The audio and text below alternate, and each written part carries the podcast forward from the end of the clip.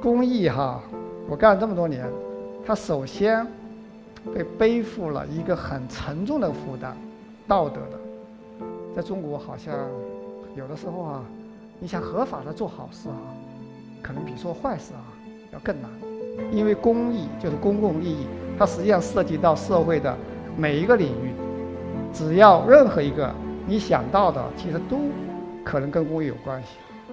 公益精神到底是什么？公益到底是做什么？是不是扶贫济困、好人好事？到底是谁在做公益？公益人是不是就志愿者？公益不就是应该免费的吗？为什么很多常识进入公益圈就失效？我们的公众对公益误会到底有多深？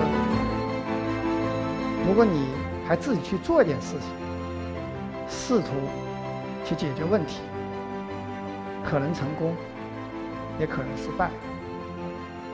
但你在做，你相信，可能让社会啊好那么一点点啊。我觉得，这可能就是公益精神。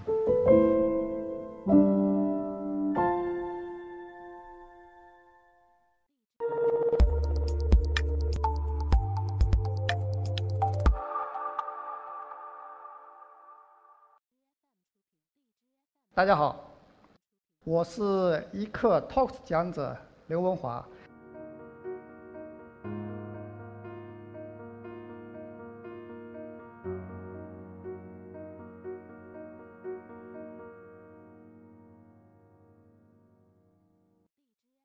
大家看这张照片啊，其实这就是后园市胡同甲一号。我曾经在院子里头待过整整十六年啊。我祖籍湖南，研究生呢在中国人民银行研究生部，可能有人知道，也就是现在的清华大学五道口金融学院。后来呢又在北大宾吧哈读了个 EMBA 哈。我五道口毕业的时候，一九九一年就直接来到这个小院子哈。实际上我到今天为止，一共在公益行业作为一个职业的公益人，已经整整二十六年，还要多一点了。当时中国青基会的秘书长，也就是说希望工程创始人徐永光，他描绘了一种一个景象啊，说要把这个基金会做成中国第一、世界一流。这可能也是后来大家看到的希望工程的景象啊，它吸引了我。在一九八八年的时候，辞掉了团中央组织部长，来成立了青基会，开始做希望工程。希望工程，嗯，一个是社会需要它。还有一个呢，作为一个实施机构，能够认真的去做事情。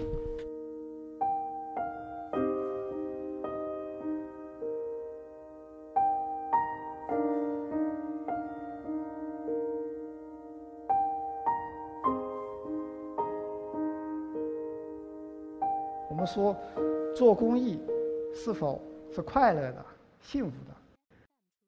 肯定有快乐与幸福。但是我现在现在想说的话，作为一个职业公益人来讲哈，可能我们更多的时候哈感受到的呢，也许还不是幸福，不是快乐，是哪个呢？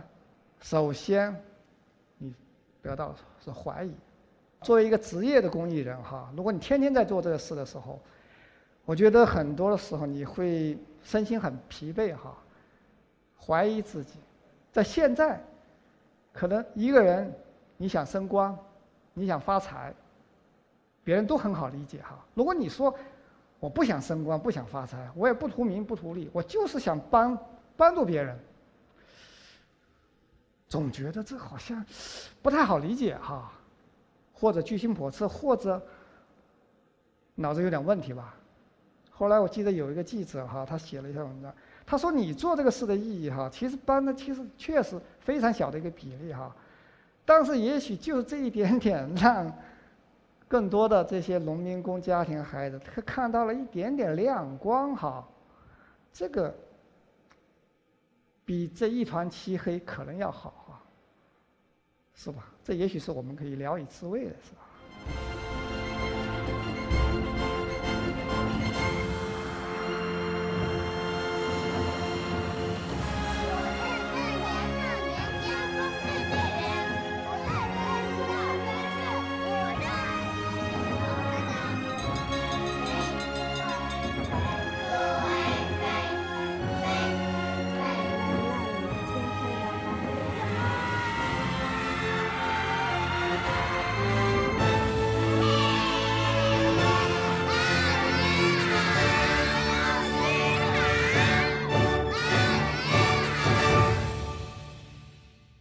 这样，就是我想这几句话哈，是二零零五年的时候，我在北大，我们同学在张家口赤城县百草镇桃阳村，我们捐了一所希望小学。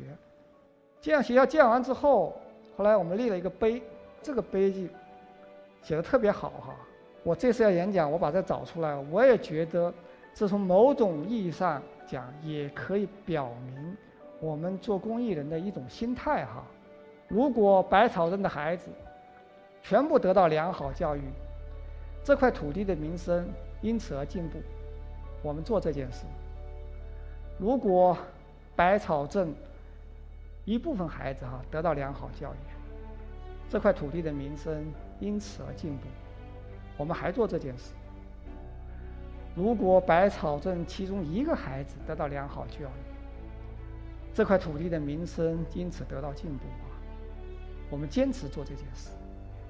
我想，在有时候很疲惫的时候哈，做公益，也许这段话哈，可以抚慰我们自己哈。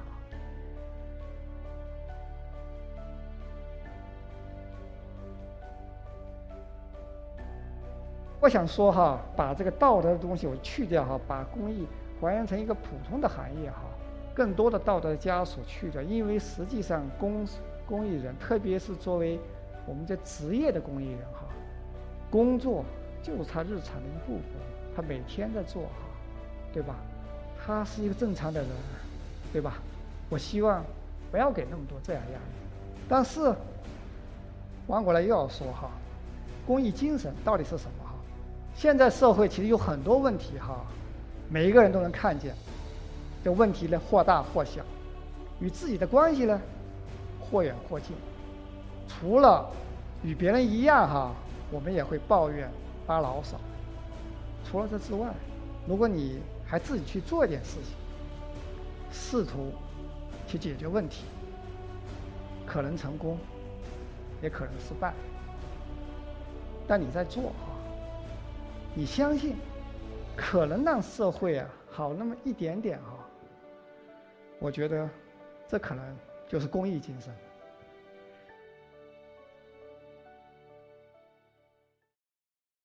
公益到底是做什么的？是不是扶贫济困、好人好事？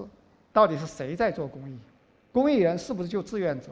为什么很多常识进入公益圈就失效啊？我们的公众对公益到底有多？他的误会到底有多深？公益哈，我干了这么多年，他首先被背负了一个很沉重的负担，道德的。我作为一个职业公益人，我首先我想，其实公益它是一个行业，是三百六十行当中的一个。首先，它是个普通的行业。公益呢，它又是一门专业，它里头需要一些专业的知识，需要有职业的人在那里天天在那里做，而不仅仅是志愿者。流水一般的志愿者当然非常需要，但是更需要天天在那里做的，也许是很平常的工作。我的一个老师原说过，在中国好像有的时候啊，你想合法的做好事啊，可能比做坏事啊要更难。我觉得很奇怪哈，为什么到唯独到了公益、到了慈善这个领域哈，好像大家都觉得。做公益很简单，我自己为什么要委托一个公益机构啊？还有人说啊，做公益做慈善，你还要收管理费，公益不就是应该免费的吗？应该无偿的吗？在出了郭美美事件啊等等之类以后，人说我做公益，为什么要通过公益组织来做啊？我直接帮助了受益人，不是更靠谱吗？当然，公益对于大多数从业者来讲，它可能就是一个。一个饭碗，一个谋生的手段，啊，他不能天天靠理想、靠情怀来维持自己，啊，那这个行业就很难做下去了。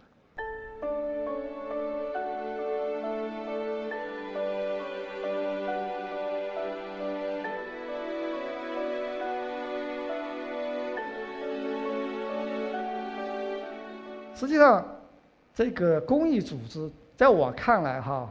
其实某种意义上，它实际上可以说，它是一个中介机构，一个专业的中介机构，不是公益组织，它自己我要行善做好，而是我作为一个专业的公益机构，我来帮你来落实。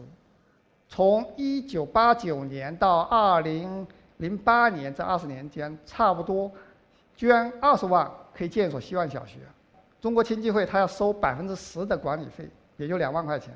我原来我们同学捐的希望小学说，为什么要交十百分之十的管理费啊？啊，要不然我们自己直接来建一所吧。其实我想哈，这个问题，在过去、在现在、在未来，在中国、在外国。它永远都会大量的存在。我要说两点：第一，如果你自己直接建一所希望小学了，你实际上你去考察，你等等前前后后实际花费的管理费，可能超过这百分之十。但这其实不重要哈，因为捐赠人说我愿意掏这个钱，对吧？这个钱无所谓，比这多有。第二点，它有可能给你带来的麻烦和困惑哈。肯定是你想到的，或者想没想到的。最简单一个例子，二十万建一所学校，我跟你说，其实在很多时候，二十万是不够的。我们要求当地政府要匹配哈，就说你签了协议，够了哈。最后二十万花完了，当地可能会告诉你，对不起，这可能还有一个厕所没修，这大门没有，这个围墙没建好，你再捐五万，再捐十万。你到底是捐还是不捐？如果不捐，这学校没有完成啊。如果再捐，会不会到时候他说还缺一个什么？中国青基会它作为一个专业的公益机构，他做了很多这样的学校，遇到过各种各样的问题，所以在他的管理办法中，他就规定：我签协议，我跟省里头、跟县政府签协议。对不起，这个捐款啊，你们先垫付，学校建好了。我再付这个钱，因为这样的事情在以前见过啊，见过不少。这个时候从收管理费，我要养活这些人，其实很正常的一件事啊。这换在别的任何行业，这都很正常。但是，一旦加上公益、加上慈善这两个字后，好像这些人就是公益组织这些干活的人都不存在了哈。他们都不需要工资，不需要住房，不吃喝拉撒吃，都没人管了。不同的公益组织都在努力探索不同的方法。不过，在采访中，几乎所有公益组织的负责人都提到，他们受到资金和人力的双重限制。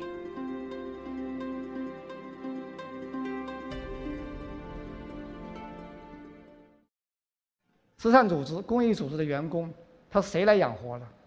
还有人说啊，你的中国青基会，你的希望工程肯定都是政府给发工资的，其实不是啊。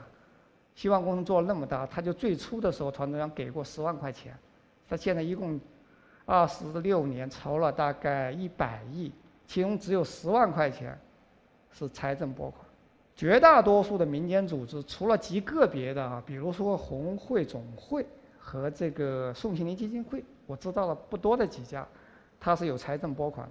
其他绝大多数的基金会，他们都是民间组织。所谓民间组织，就是没有财政的拨款，自己来解决自己的这个管理费、人员工资。管理费来源在哪呢？其实主要是两个哈，一个就从捐款中提取。现在按照基金会管理办法的规定、慈善法的规定，是不能超过百分之十。第二个来源其实就是靠你基金的。投资收益，这些大基金会，如果它的捐款主要是由几个大的捐方提供的话，某种意义上讲，这些基金会实际上是这些大捐方的高级打工仔，特别是大的捐方，他有他自己很强的意志哈，不太懂具体公益，不太懂最终需求的捐方，他的话语权是大到超过这些受托的公益组织，即使是很大的基金会。所以呢，中国青基会原秘书长托某他就说，我们非常想做一些我们自己认为很好的项目，怎么办呢？其实我每年几个亿的捐款，我们自己能动用，真正他没有具体指向的非常少哈。给大家举个小的例子哈，我在做新公民打工子弟教育的时候，曾经有一个国很大的国际公司，他们一个很小的团队，刚好年底完成一个任务，有两万块钱奖金，他们准备就做点好事。我们帮他找了一个打工子弟学校，他要就捐一个音乐舞蹈教室，半个月把这个教室就装好了，然后我们在那里搞了一次活动，大家一起啊一块过，很快乐哈。但是后来我们再到这学校去访的时候，学校的校长告诉我们，这间教室就用那么一次哈，再也没用过。为什么呢？他因为我们学校根本就没有音乐舞蹈老师。其实当初我们就想啊，能不能就说你这个两万块钱花一万来装修，另外一万我们请一些音乐舞蹈老师的志愿者，至少在这里能服务一个学期也行哈，让他真正能发挥更大的作用。但是这捐方这几个他们根本不愿意听这个哈，他们想哎这两万块钱我就要这样花，马上花掉哈，然后我们到那高兴一下，拍一张照片，完成任务了。但是对于我们这些职业工艺人来讲，其实看了这个哈，觉得是挺可惜的。这只是很小的一个例子啊，其实还有更多的捐几百万、几千万甚至几个亿的哈，都会有这个情况。当然，钱是人家的哈，他想怎么做怎么做。这时候我只能感叹，我们作为职业工艺人，就是我们自己的话语权为什么那么小？还是我们自己有问题啊？接着我们就要谈哈，关于投资这个事情，可能很多有人说，你拿捐款去投资，就是挪用。为什么呢？因为我给你捐这笔钱的时候，是让你去资助那个孩子，去帮助了生病的人。拿，但是你却拿他去捐投资了，而且投资就有可能有风险，有可能会赔的，这不就是挪用吗？其实我们要说，在公益组织，尤其是基金会的工作，哈，我们可以说分主要三大块。第一就是筹资，大家都知道，募捐、筹款等等啊。第二当然就资助，啊，我们帮助。其实还有第三块工作很重要，但是它往往是在幕后的，其实就投资。我们想一想哈，希望工程最初帮助一个孩子，两百块钱可以管五年，两百块钱你一次是捐过来了。但是我们要分五年，分十个学期拨下去，所以这二百块钱在基金会的账上，短则它中间要有的要停留几个月、半年，长则要停留五年。你说这么长时间停留在这，难道我们这钱就只能放在银行存个定期，甚至活期？其实从历史上来讲，哈，慈善资产这个投资或者管理问题。本来早就不应该是一个问题了。我们看一个案例哈，这两个基金会其实都是在一百年前的时候成立，差不多。一个大家都知道诺贝尔奖，另外一个不知道大家听说过没有？这也很有名的法国的一个啊龚古尔文学奖。经过这么多年之后，因为那个法国人比较浪漫，可能哈他不愿意投资哈，所以实际上他那个奖到现在本金已经没了。而诺贝尔奖咱知道哈。经过这一百年，它的本金有巨大增长，它的奖金也那样。正是因为有了投资，今天我们才能继续有诺贝尔奖，要不然这奖可能在几十年前已经没了哈。易基金，它的理事长是原来的招商银行行长马蔚华，金融家了。爱幼基金会的理事长王斌，他实际上是中国第一批最早的做证券起家的。你们知道他们的投资怎么样？其实至少在目前看，他们的投资也是很保守的，银行存款加银行理财，别的更多的东西好像也没看到哈。中国慈善联合会的副会长徐永光，实际上也就希望工程的创始人哈，他有这么一句话，他说慈善行业是怎么搞了哈，在投资上，要么是自己没有武功，要么。这个商界的投资界的来了，自废武功或者武功被废，到底是怎么回事？或者穿着明白装糊涂吗？徐永光估计呢，整个慈善行业、慈善会、红会还有别的，加起来他认为可能有两千亿多，也许还不止哈。我们就按两千亿来算，如果他的收收益率能增加一个点，实际上就是二十个亿，两个点就四十个亿。我们先看看哈，现在公益行业这个投资到底是什么水准？这个实际上是二零一五年的数据哈，基金会整个全行业，它的平均投资收益率是百分之三点零七，有三分之二的基金会，它只做存款，没有任何投资，而且你可以判断分析哈，它在存款当中肯定还有很多是活期存款。红基会其实我认为也是很保守的，只做了银行存款和银行理财，但是它的收益率就能达到百分之四到五之间。我们比了一下，这三年当中，额基会跟宏基会相比，如果中国额基会能达到中国宏基会的水准，它应该比现在投出应该增加三千三百一十二万。你知道，要三千万的这个收入，而且是没有任何指向的收入，对于一个基金会来讲是非常非常宝贵的。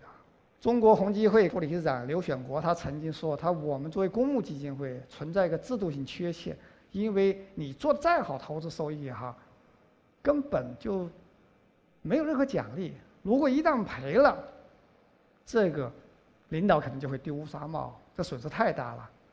他们可能要求他们的财务主管啊，如果你能完成今年两千万的投资收益，年终给你发奖金，给他发三千块钱奖金。当时我们的伙伴们都劝了，你还是小心点，别做了，少做一点吧。三千块钱奖金，如果万一哪一个赔了一点点，又会怎样？严重的权责力的不匹配哈。就这样事情，如果你换一个行业，怎么可能这样子呢？为什么在公益行业觉得这样事情发生，大家都司空见惯，觉得好像也没什么哈？英国慈善委员会在跟我们一起开会的时候曾经说过。在英国的历史上，哈，对慈善组织、公益组织的管理、投资的管理，哈，他也经历了一个过程。最早一样就是说，叫法定清单，就说你只能买几类，比如说国债啊、银行存款啊，或者货币基金诸如此类的，哈。后来慢慢放开，叫谨慎人准则，最后确定了一个就叫谨慎投资人准则。在一八三零年的时候，美国这个一个麻省的法官他就说了一句话：“你钱放在那里做任何一样投资，它都是有风险的，怎么办呢？作为受托人，特别像这样我们的公益机构，你唯一能做的事情就是说，你要把这个钱，你也像一个明智的人，长期管理自己财产那样，慎重的来对待它，该论证、该找专家、该怎么做，最后你做出了这个决定，不管最后。”是赔了还是赚了？只要你尽到这个责任，你就没有责任。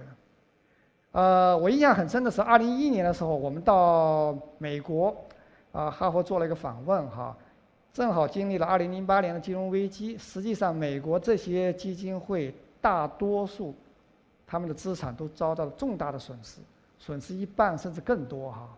但是呢，我们跟他们交流这个的时候，好像感觉哎。他们并没有对这件事情好像特别纠结，或者特别内疚，或者怎么说呢？就是公众对他们好像这点并没有太大的压力啊。我们特别羡慕他们哈。中金公司的一位董事总经理叫钱鲁相，他说叫 “taking no risk is a risk”，什么意思呢？他说做做投资嘛，从风险管理的角度讲，你过度冒险肯定是有害的，但是。如果一个人或者一个机构，你不能根据自己承受风险的能力来承受适当的风险，其实本身就是风险。为什么呢？因为投资，任何投资都有风险，风险跟收益是相关的。如果你什么风险都不想承担，那你什么收益你也别想分享。我们想，公益组织它的投资其实是一个普通的金融问题。早就有解决方案。如果我们能把这个道德的大棒给放下，坐下来，公益组织跟金融机构能够平静的来讨论这件事情，其实解决办法早就有了哈。为什么这么多年没有什么行动呢？